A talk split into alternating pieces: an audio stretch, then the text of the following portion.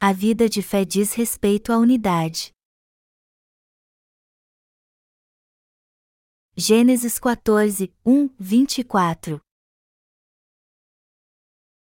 Sucedeu naquele tempo que Rafael, rei de Sinar, Arioque, rei de Elazar, Kedorlaomer, rei de Elão, e Tidal, rei de Guim, fizeram guerra contra Bera, rei de Sodoma, contra Birsa, rei de Gomorra, contra Sinabe, rei de Adimá, contra Semeber, rei de Zebuim, e contra o rei de Bela, está Ezoar. Todos estes se ajuntaram no vale de Sidim, que é o mar salgado. Doze anos serviram a Kedorlaomer, porém no décimo terceiro se rebelaram. Ao décimo quarto ano, veio Kedorlaomer e os reis que estavam com ele e feriram aos refães em Asterote Carnaim, e aos Uzins em An, e aos Emis em Savekiriataim, e aos Oreus no seu monte Seir, até o Parã, que está junto ao deserto. De volta passaram em Imispate, que é Cádiz, e feriram toda a terra dos Amalequitas e dos Amorreus, que habitavam em Azazon Tamar. Então, saíram os reis de Sodoma, de Gomorra, de Adimá, de Zebuim e de Bela, Estaezoar, e se ordenaram e levantaram batalha contra eles no vale de Sidim, contra Kedorlaomer, rei de Elão, contra Tidal, rei de Guim, contra Rafel, rei de Sinar, contra Arioque, rei de Elazar, quatro reis contra cinco. Ora, o vale de Sidim estava cheio de poços de betume, os reis de Sodoma e de Gomorra fugiram, alguns caíram neles, e os restantes fugiram para um monte. Tomaram, pois, todos os bens de Sodoma e de Gomorra e todo o seu mantimento e se foram. Apossaram-se também de Ló, filho do irmão de Abrão, que morava em Sodoma, e dos seus bens e partiram. Porém veio um, que escapara, e o contou a Abrão, o hebreu, este habitava junto dos carvalhais de Manri, o amorreu, irmão de Escol e de Aner, os quais eram aliados de Abrão. Ouvindo Abrão que seu sobrinho estava preso, fez sair trezentos e dezoito homens dos mais capazes, nascidos em sua casa, e os perseguiu até Dan. E, repartidos contra eles de noite, ele e os seus homens, feriu-os e os perseguiu até Obá, que fica à esquerda de Damasco. Trouxe de novo todos os bens, e também a Ló, seu sobrinho, os bens dele, e ainda as mulheres, e o povo. Após voltar Abrão de ferir a Kedorlaomer e aos reis que estavam com ele, saiu-lhe ao encontro o rei de Sodoma no vale de Savé, que é o vale do rei. Melquisedeque, rei de Salém, trouxe pão e vinho, era sacerdote do Deus Altíssimo, abençoou ele Abrão e disse: Bendito seja Abrão pelo Deus Altíssimo, que possui os céus e a terra, e bendito seja o Deus Altíssimo, que entregou os teus adversários nas tuas mãos. E de tudo lhe deu Abrão o dízimo. Então, disse o rei de Sodoma a Abrão: Dá-me as pessoas, e os bens ficarão contigo. Mas Abrão lhe respondeu: Levanto a mão ao Senhor, o Deus Altíssimo, o que possui os céus e a terra, e juro que nada tomarei de tudo o que te pertence, nem um fio, nem uma correia de sandália, para que não digas, eu enriqueci a Abrão, nada quero para mim, senão o que os rapazes comeram e a parte que toca aos homens Aner, Escol e Manri, que foram comigo, estes que tomem o seu quinhão. O capítulo 14 de Gênesis fala sobre uma guerra que Abraão travou. Havia muitos reis na região onde ele morava naquela época. Destes reis, Arrafel, rei de Sinar, Arioque, rei de Elazar, Kedorlaomer, rei de Elão, e Tidal, rei de Guim, fizeram guerra a Bera, rei de Sodoma, a Birsa, rei de Gomorra, a Sinabe, rei de Adimá, e a Semeber, rei de Zebuim, e ao rei de Belá, está Ezoar. Assim, cinco reis lutaram contra quatro reis. Isso aconteceu nos dias antigos das tribos. Nesta época o sistema político se resumia em pequenas tribos, cada uma com seu rei. Então, a pequena território de Sodoma tinha um rei, assim como as outras regiões ao redor. Havia quatro reis que estavam sob o domínio de cinco reis e a eles pagavam tributos e os serviam por 14 anos. Mas no décimo terceiro ano estes reis se rebelaram e a guerra começou. Naquela época Ló, sobrinho de Abraão, havia deixado seu tio para viver na terra de Sodoma, e como era súdito do seu rei, ele foi forçado a ir à guerra. Mas como o rei de Sodoma perdeu a guerra, Ló acabou perdendo tudo o que tinha, sua família e seus servos, e foi levado cativo. Quando soube disso, Abraão reuniu 318 homens treinados de sua casa e saiu ao resgate de Ló. Este é o tema central do texto bíblico deste capítulo: Ló, o rei Mesquisedeque e a fé de Abraão. Nós descobrimos algo surpreendente nesse texto. Todos sabem que Abraão tinha muitos servos, mas 318 foram treinados por ele como soldados. É maravilhoso ver como Abraão por resgatar a Ló e todos os seus bens com estes 318 servos. Abraão era chefe de uma tribo. E em seus dias, o chefe de uma tribo era o rei soberano de suas terras. Isso quer dizer então que um rei apenas lutou contra um exército de quatro reis, os venceu e recuperou tudo que havia sido tomado. Abraão levou de volta seu sobrinho Ló, sua esposa e seus servos, e tudo que aqueles quatro reis haviam tomado dele. O que a Bíblia quer nos dizer com tudo isso e o que podemos aprender nesse texto? A lição aqui é que devemos nos unir. Abraão não chegou à vitória sozinho. Do mesmo modo, ninguém pode levar uma vida de fé sozinho, e esta é a lição que podemos aprender no texto bíblico deste capítulo. Abraão foi à guerra com 318 homens treinados em sua casa, recuperou tudo que tinha sido tomado e as pessoas que tinham sido levadas. Do mesmo modo, precisamos entender que não podemos servir ao Senhor sozinhos, mas juntos, pois salvaremos muito almas se trabalharmos juntos para isso. Abraão não travou aquela luta sozinho.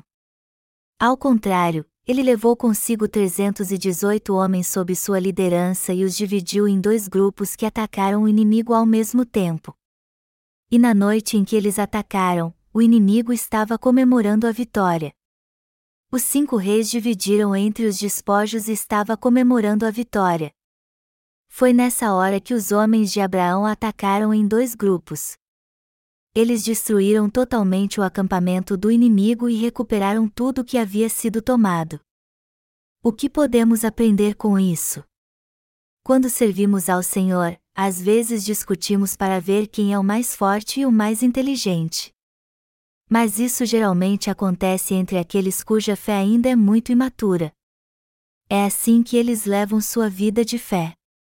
E às vezes vemos alguns irmãos seguindo alguém em particular, como os irmãos no início da igreja que aderiram ao sectarismo por terem se identificado muito a algum líder espiritual, 1 Coríntios 3, 4 e 5.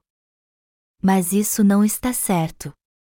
Quando se trata de levar uma vida de fé e servir a Deus, todos nós precisamos estar unidos como um só corpo.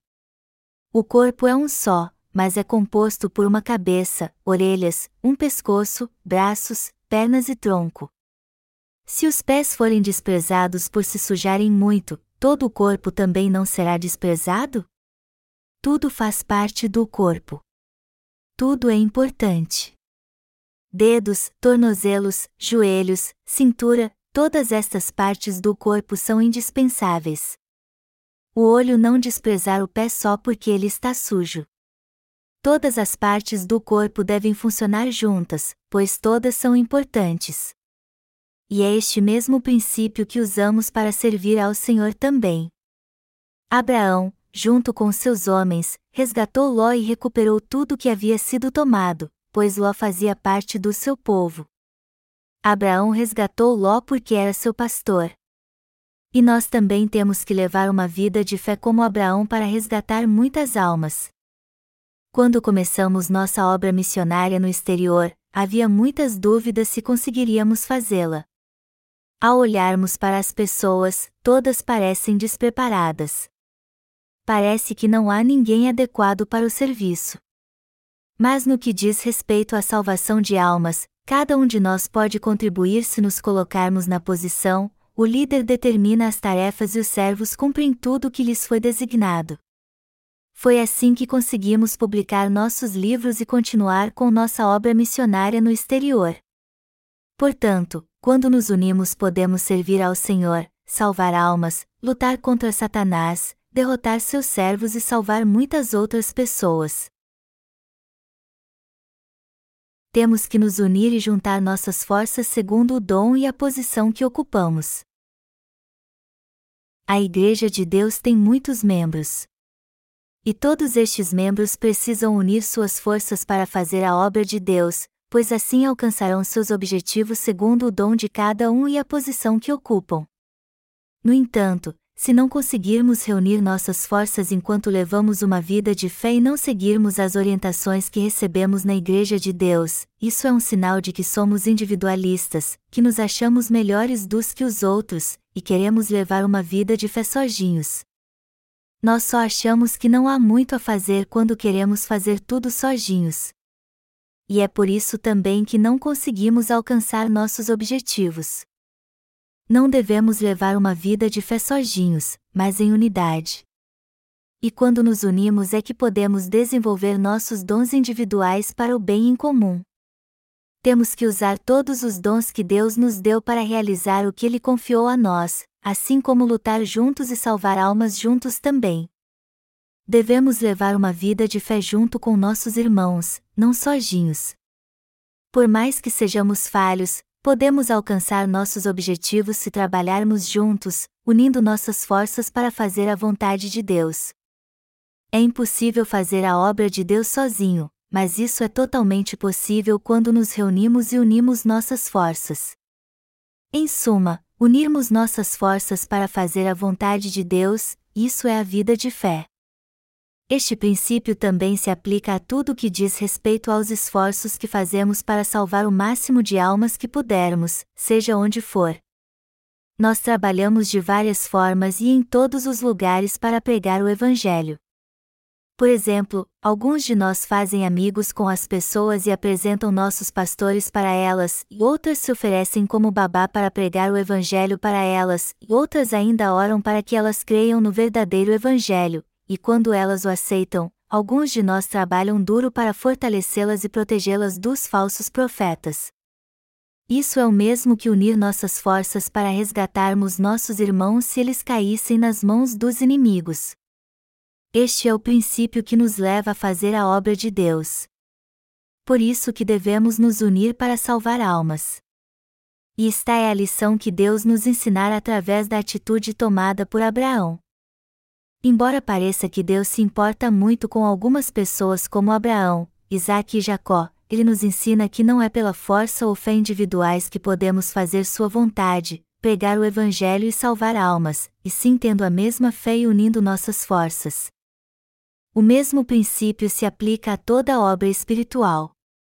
Ao olharmos para nós mesmos, vemos que é impossível fazermos a obra de Deus e salvar almas sozinhos até Ele voltar sozinhos não conseguimos nem cuidar de nós mesmos.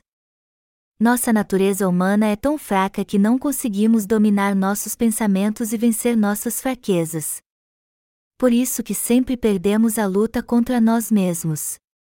No entanto, por mais que sejamos seres fracos e imperfeitos, conseguiremos fazer a vontade de Deus e servi-lo fielmente se aceitarmos sua vontade e unirmos nossas forças precisamos entender esta verdade. Nós não somos fracos quando estamos sozinhos? É claro que somos. Mas, embora sejamos fracos e impotentes, seremos vencedores como Abraão se aceitarmos a vontade de Deus e unirmos nossas forças para fazer a obra de Deus e salvar almas. Porque quatro reis não puderam derrotar os homens de Abraão. Abraão teria prevalecido de tivesse atacado o inimigo de frente durante o dia? E mesmo se presumirmos que os homens de Abraão eram muito melhor treinados do que os exércitos dos quatro reis, será que Abraão poderia ter vencido tão facilmente, já que os quatro líderes tribais contavam com todo o seu exército? Esta passagem nos mostra que, por mais que uma organização secular seja poderosa e nós sejamos fracos, se unirmos nossas forças no Senhor e obedecermos à Sua palavra, nós venceremos apesar das nossas fraquezas. Em outras palavras, embora eu e você sejamos fracos, se unirmos nossas forças, aceitamos Sua vontade e travarmos esta batalha com um só propósito, nós poderemos salvar almas, fazer a vontade de Deus e vencer. Por isso que não devemos levar uma vida de fé sozinhos, mas em unidade. Isso quer dizer também ao invés de aceitarmos o fracasso e desistirmos, dizendo, eu não sei o que fazer, devemos nos unir aos nossos irmãos com um só propósito. Agora é a hora de fazermos a obra de Deus. Não é mais tempo de ficarmos prostrados. É tempo de fazermos a obra com afinco. É tempo de todos nós fazermos a obra com determinação. Ao invés de cedermos às nossas fraquezas, temos que fazer a obra de Deus. E já que não podemos fazer isso sozinhos, temos que nos unir aos nossos irmãos. A obra de Deus tem que ser feita em unidade. Por exemplo, o diácono Lee certa vez sugeriu que mais pessoas corrigissem os textos originais dos nossos livros ao invés de eu fazer isso sozinho.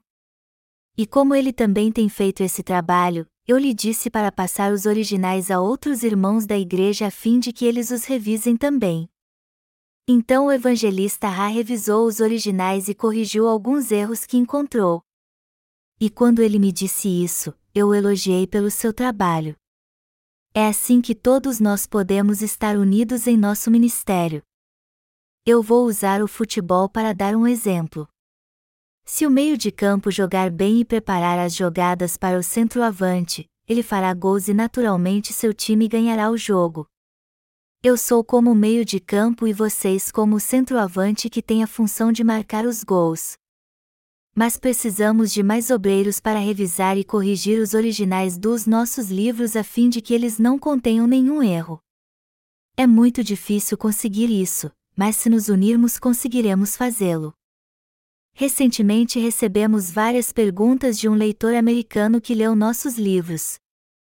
Ele perguntou o seguinte: eu li os livros que vocês gentilmente enviaram para mim e achei alguns conceitos interessantes sobre o batismo de Jesus. Vocês podem me explicar que relação há entre o batismo que eu recebi e o batismo de Jesus Cristo? E a segunda pergunta foi: como podemos dizer que somos justos se pecamos todos os dias?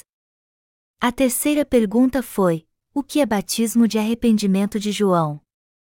E a última pergunta: vocês não acham que ter o batismo de Jesus como um sinal da salvação é tornar a cruz sem importância? Os estrangeiros estão nos fazendo as mesmas perguntas que os cristãos coreanos. Mas há muitos questionamentos dúbios no que eles perguntam.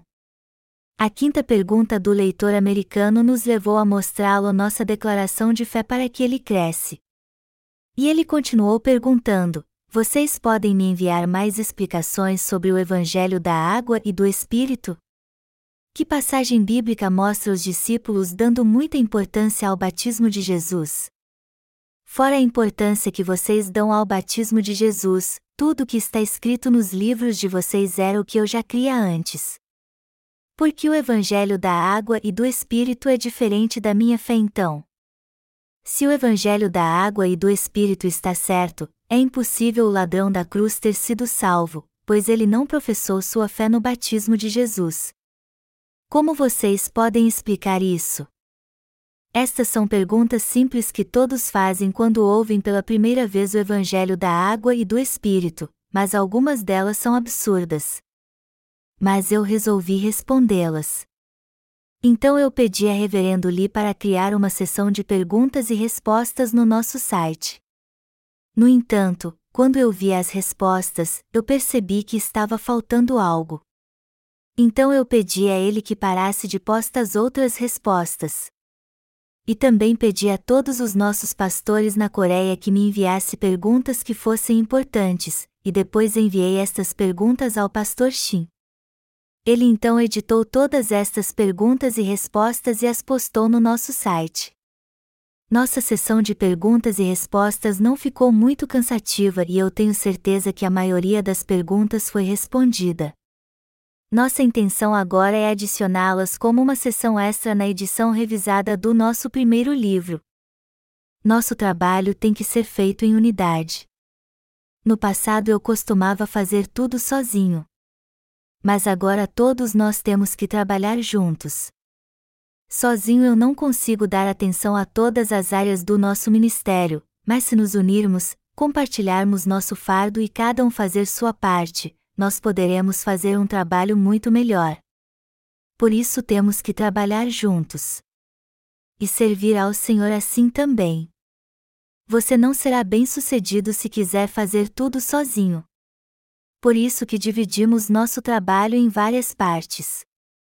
Alguns cuidam da edição dos nossos livros, outros cuidam da impressão, outros ainda postam nossos e-books. A gravação dos meus sermões e a transcrição deles também é algo feito à parte, assim como o trabalho de intercessão. Todos têm uma função em particular. Nós aprendemos que tudo é possível se os justos se unirem.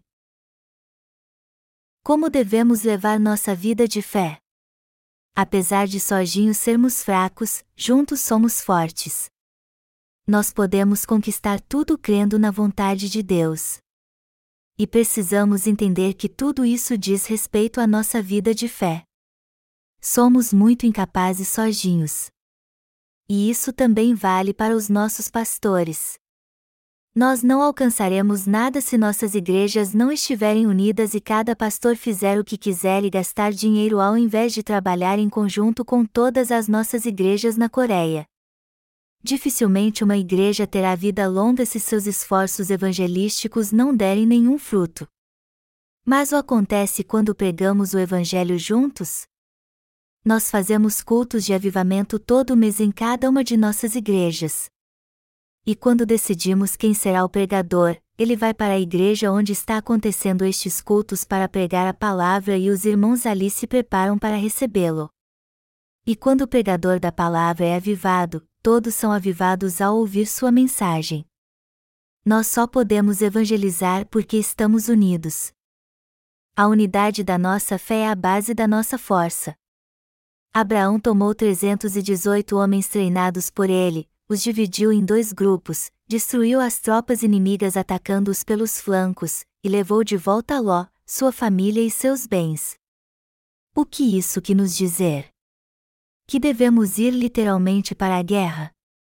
Não, isso nos ensina que Abraão, junto com seus servos, alcançou o que era impossível conseguir sozinho. Eles venceram a guerra porque se uniram. Este é o poder da unidade da nossa fé. Deus está nos dizendo que devemos lutar juntos, pois nossa união é a fonte do nosso poder. E este ensinamento se aplica a todas as nossas igrejas na Coreia. Se todos os membros da Igreja da Missão Vida Nova usar seus recursos sozinhos, e não junto conosco, nada alcançaremos. Para alcançar algo assim teríamos que usar de engano como fazem as outras denominações. Mas não é assim que fazemos a obra, pois nosso interesse é só no Evangelho, e é por isso podemos enfrentar qualquer desafio. Amados irmãos, o Evangelho só está sendo pregado porque cada um de nós tem feito nossa parte, orando ao Senhor e servindo a Ele com nosso dinheiro, tempo e forças. Por isso que vocês precisam entender o poder da união. Você precisam entender que só podem levar uma vida de fé correta se estiverem em comunhão com seus irmãos. Sozinhos vocês são incapazes de fazer alguma coisa. Vocês não podem fazer muito sozinhos. Até o melhor jogar será inútil se não jogar para o time. Sun Van, um jogador de futebol que joga no Japão, foi escolhido como um dos melhores atacantes do ano. Só que ele não foi muito bem quando jogava na Coreia. Talvez porque ele não teve muito apoio dos outros jogadores. Só que seus companheiros de time no Japão procuravam fazer o melhor em sua posição, e por isso ele pôde se dedicar somente à sua função de atacante. Por isso que ele é considerado um grande jogador no Japão. Você precisa mudar seu conceito sobre a vida de fé que tem levado até agora. Não tem graça alguma jogar futebol e não fazer gol. Legal no futebol é fazer gol ninguém se anima muito em montar uma defesa impenetrável. Obviamente, não há razão alguma para deixar o adversário marcar um gol, mas quando o outro time é fraco, isso também não tem graça alguma. Nós assistimos a jogos de futebol e jogamos também para aliviar a tensão do dia a dia. No entanto, Não é para mostrar nossa força e paciência que servimos ao Senhor e levamos uma vida de fé. Ao contrário, nós vivemos pela fé para fazer a vontade do Senhor. Por isso que estamos juntos. Até no futebol um time só consegue vencer quando todos jogam juntos.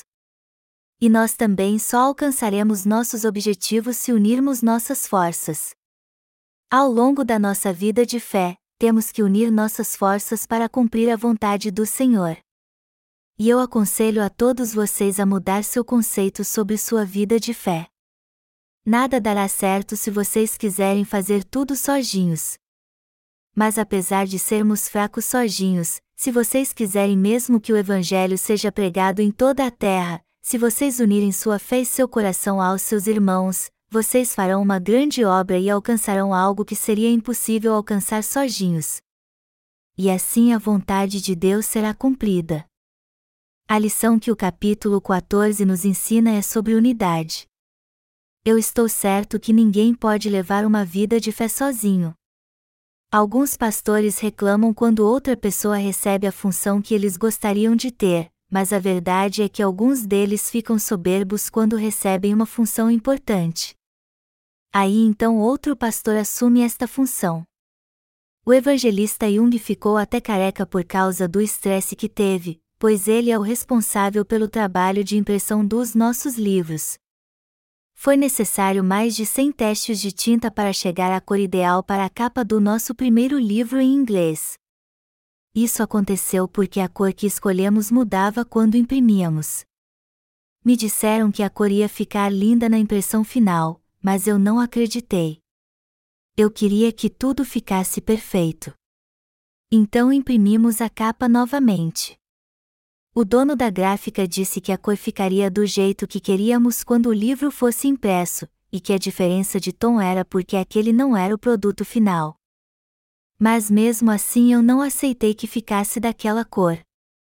Então o evangelista Jung, responsável por essa tarefa, ficou sob muita pressão, o que talvez tenha levado a perder seus cabelos, literalmente. Ele me disse uma vez que seu coração disparava toda vez que eu ligava para ele, achando que eu faria alguma crítica e o mandaria negociar com a gráfica novamente. Mas apesar de toda a atenção que eu o fiz passar, ele fez tudo o que eu pedi e mandou tudo para a gráfica do jeito que eu queria. O evangelista Jung é um homem brilhante e foi um ótimo funcionário quando trabalhava em uma empresa. Ele era muito competente e um funcionário habilidoso, mas deixou o emprego para se dedicar em tempo integral à obra de Deus. No entanto, embora fosse reconhecido por ser competente e muito habilidoso, ele teve problemas com o trabalho de impressão. Isso o deixou com dúvidas e a pensar em desistir do ministério integral. Mas eu o convenci a não fazer isso e ele continuou seu trabalho. Todos os nossos obreiros podem cumprir bem sua função se fizerem o que precisam. E eles só são substituídos quando não fazem o que devem. Enfim, a capa do nosso primeiro livro foi impressa como no original porque o evangelista Jung me obedeceu. E hoje ele reconhece que foi muito difícil conseguir isso porque queria fazer as coisas do seu jeito também. Ele queria fazer algo diferente, mas me disse que teria sido melhor se tivesse feito como eu lhe disse desde o começo. Vocês também têm que fazer o que eu digo ao invés de querer fazer as coisas do seu jeito. Eu penso muitos dias antes de tomar uma decisão. E quando alguém muda o que eu levei dias para decidir, eu digo a esta pessoa: por que você não faz do seu jeito então? Por acaso eu não sou o líder desta congregação? Por mais que eu não seja muito inteligente, você tem que fazer as coisas como eu digo.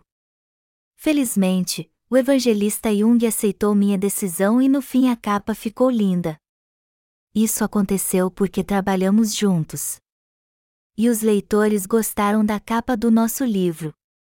Embora a cor do nosso modelo parecesse o mesmo quando a capa foi impressa, havia uma pequena diferença que depois poderia aumentar. A capa poderia perder a cor aos poucos após ser impressa várias vezes, por isso que era importante chegar à cor certa desde o início. Vocês podem ver aqui como é importante trabalharmos juntos.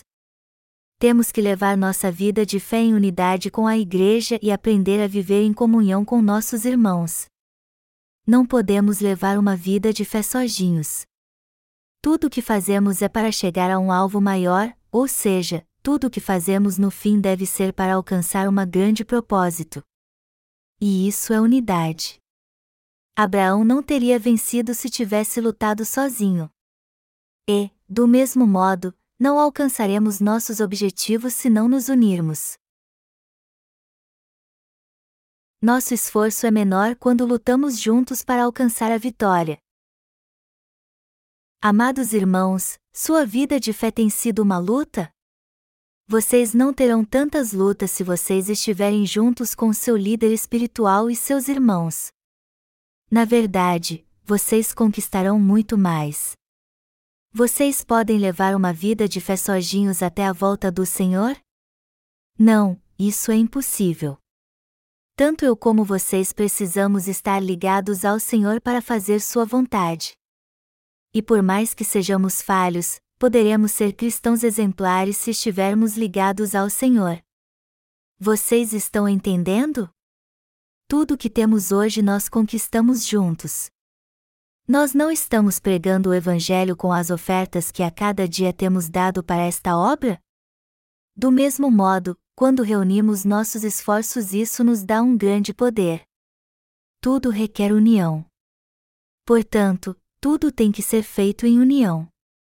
Na verdade, seja negócios, empresas, igrejas, vida de fé ou a pregação do Evangelho, nada disso dará certo se não for feito em união. Sem união não conseguiremos nada.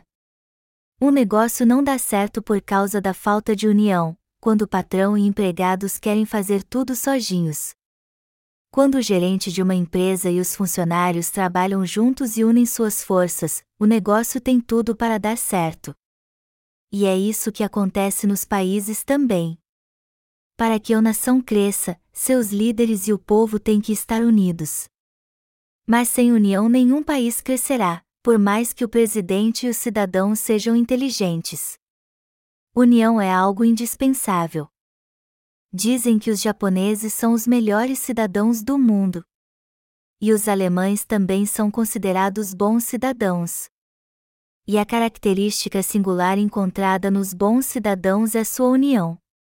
Dizem que para soerguer sua economia depois da Segunda Grande Guerra, os alemães só usavam um palito de fósforo se fosse para acender o cigarro de no mínimo cinco pessoas. Foi assim que eles ergueram sua economia e construíram a nação que hoje é a Alemanha. Como é grande o poder da união! A Coreia do Sul também teve um rápido crescimento econômico. Tudo isso, em parte, por causa da união do povo coreano durante a firme liderança do presidente Park Chung-hee. E embora o presidente Park seja uma figura historicamente controversa, acusado por muitos de ter sido um ditador militar cruel e elogiado por outros por ter firmado as bases que levaram ao rápido desenvolvimento da Coreia, todos reconhecem que a política econômica durante seu governo foi essencial para o sucesso industrial da nação. Todos estavam unidos no propósito de tirar o país da sua terrível miséria. Toda a nação trabalhou unida para aumentar a qualidade de vida da população, e foi justamente por causa desta determinação que todos tinham que aconteceu o milagre econômico na Coreia. No entanto, a unidade do povo coreano começou a se desfazer após a morte do presidente Park, e por isso a nação voltou a passar dificuldades. Os presidentes que sucederam Park não promoveram a união. Mas quando veio a crise, os coreanos se uniram novamente. Quando nosso país sofreu uma crise financeira em 1997 e teve que pedir ajuda ao FMI, os coreanos venderam tudo o que tinham de ouro para pagar a dívida externa. Veja como é grande o poder da união. Nós justos somos fracos sozinhos, mas unidos somos fortes. A unidade é algo indispensável para fazer a obra de Deus. Jesus Cristo é o nosso comandante, e todos nós precisamos estar unidos a Ele. Se nos unirmos uns aos outros na nossa função, poderemos vencer o mundo e salvar as almas que nele estão perdidas. A igreja precisa de unidade, assim como nossa vida de fé. Se nos unirmos ao que a igreja está fazendo e participarmos da sua obra, muitas almas receberão a remissão de pecados e serão salvas. Mas se, por outro lado, não estivermos unidos à igreja, todos nós pereceremos.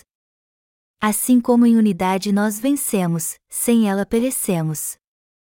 Veja como o poder da unidade é grandioso. Repitam comigo: devemos levar nossa vida de fé em unidade. Eu estou inteiramente convencido de que, embora sejamos fracos, se participarmos da obra que a Igreja está fazendo, apesar das nossas falhas, nós seremos usados por Deus como seus valiosos instrumentos e receberemos suas bênçãos. Do mesmo modo, temos que entender que, por mais que sejamos inteligentes, pereceremos se não estivermos unidos à Igreja. Quem se une à obra da igreja é mais fortalecido. E todos nós temos algo a fazer que Deus nos confiou. E quando nos unimos à igreja conseguimos cumprir fielmente nossa unção. Este deve ser nosso propósito de vida. Amados irmãos, suas habilidades e sua fé só crescerão se vocês se uniram à obra que a igreja está fazendo, por mais que vocês não sejam tão fortes assim. Acima de tudo, seu coração precisa estar ligado à igreja. Unidade significa que vocês precisam fazer tudo o que seus pais na fé mandar. Como todos vocês, tudo o que faço, eu faço para o Senhor. E eu faço tudo pela fé. Nossa união não depende das circunstâncias. E também não devemos nos unir à igreja só porque temos paixão de pregar o Evangelho vocês devem se unir à igreja por mais que possam fazer esta obra ou não. E é assim que deve ser sua confiança na igreja também. Crer que a Igreja de Deus é a melhor dentre todas as igrejas do mundo é ter a fé correta que nos levar a viver lidados a ela. Isso é unidade. Vocês estão entendendo como a unidade é importante? Eu sei muito bem que não posso estar sozinho no meu ministério, por acaso eu posso fazer alguma coisa sozinho? Se somente eu for pregar o Evangelho para alguém, eu vou ter que ficar com a pessoa por várias horas. Quando eu dou aula na escola de missões, isso é tudo que eu posso fazer. Eu não consigo fazer duas coisas ao mesmo tempo. Nosso ministério só será bem sucedido se cada departamento estiver unido. Todos nós temos que trabalhar juntos para o Senhor. E é por causa desta unidade que o Evangelho tem sido pregado e a vontade de Deus tem se cumprido nessa terra. Mas se não estivermos juntos, a vontade de Deus não será cumprida nessa terra, por maior que seja a nossa fé. O Senhor não trabalha através de uma pessoa apenas, mas através daqueles cujo coração está ligado a Ele. Deus cumpre sua vontade através daqueles que fazer sua obra juntos. Unidade é algo indispensável. Se vocês e eu estivermos unidos, seremos muito fortalecidos e teremos ainda mais poder.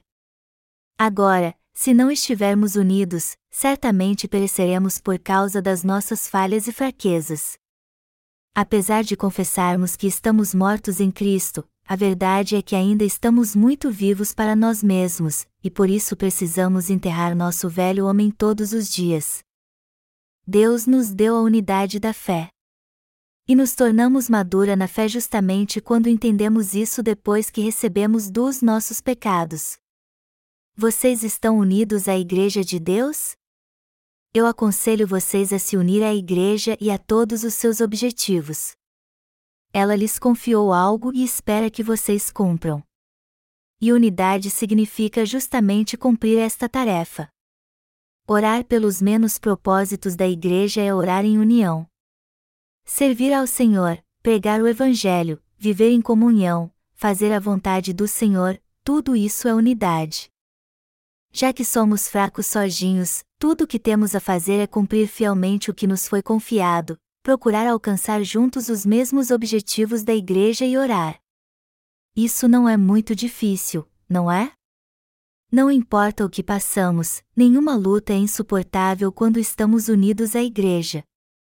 Mas sozinhos não temos poder para isso.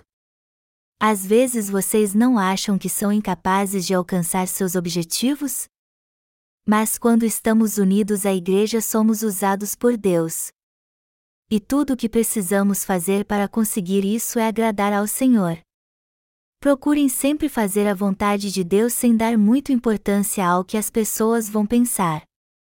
Por mais que cada um de nós tenha sua característica própria, devemos levar nossa vida de fé ligados ao Senhor.